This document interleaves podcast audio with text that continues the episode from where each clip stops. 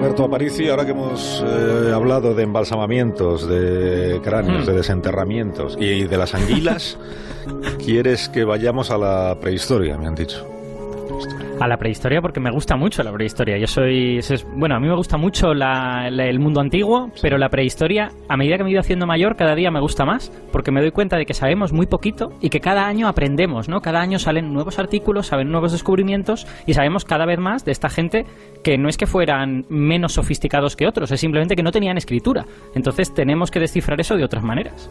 Pues vamos a la prehistoria de la mano de Javier Gancho, utilizando la genética, se está empezando a descifrar la identidad de un misterioso pueblo del centro de Asia, que se convirtió en imperio hace más de 2000 años. Hoy en Historia de Concancho, historia de los jinetes salvajes de la estepa.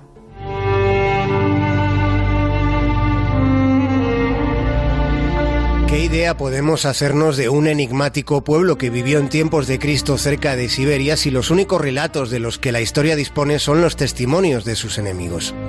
¿Qué aproximación a la verdad podemos tener si la versión de los hechos procede de aquellos que más odiaron a los Xiongnu?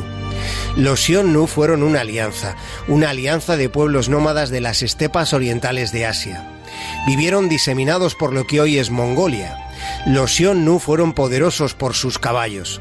Su destreza como jinetes permitió a los enigmáticos guerreros mongoles crear un imperio multiétnico en la Edad del Hierro. Los registros chinos de hace 2200 años describen a los Xiongnu como feroces arqueros que iban montados a caballo. Sus ofensivas fueron tan temidas en Pekín que un día en el palacio principal de la dinastía Han se toma una decisión crucial en la historia de nuestro mundo, porque lo que propició la construcción de la Gran Muralla China fueron los ataques a caballo de los guerreros que procedían de la estepa.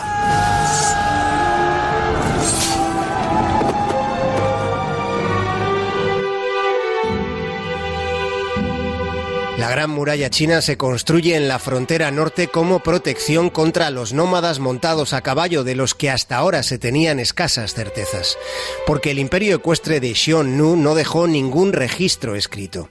Está siendo la biología la que está completando uno de los mayores vacíos de la historia. Un estudio exhaustivo del ADN antiguo de más de 200 individuos a lo largo de 6.000 años y un análisis de esqueletos de caballos justo antes del surgimiento de los Xiongnu rastrean los movimientos de población que hubo en Asia y confirman la función crucial que supuso el dominio de los caballos. Los resultados muestran que el caballo está relacionado con alguno de los cambios más trascendentes que ha tenido la evolución de la El caballo proporcionó un nuevo rango en los patrones de movilidad humana, permitió viajar más rápido las largas distancias del continente más extenso.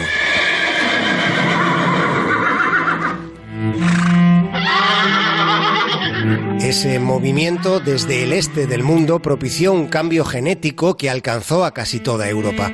Los Xiongnu reunieron a las tribus nómadas en una fuerza formidable rivalizando con China. Los Xiongnu no tenían ciudades amuralladas ni viviendas fijas, ni se dedicaban a ningún tipo de agricultura, pero tampoco tenían prejuicios étnicos. La diversidad genética humana aumentó considerablemente alrededor del 200 a.C. Los racistas les considerarían un imperio maldito. Los Xiongnu fueron los primeros en percatarse de la potencia de la mezcla. En el futuro, los investigadores esperan que los genomas ayuden a revelar cómo funcionó el misterioso imperio nómada. Ya solo la genética puede dar respuesta a una pregunta histórica.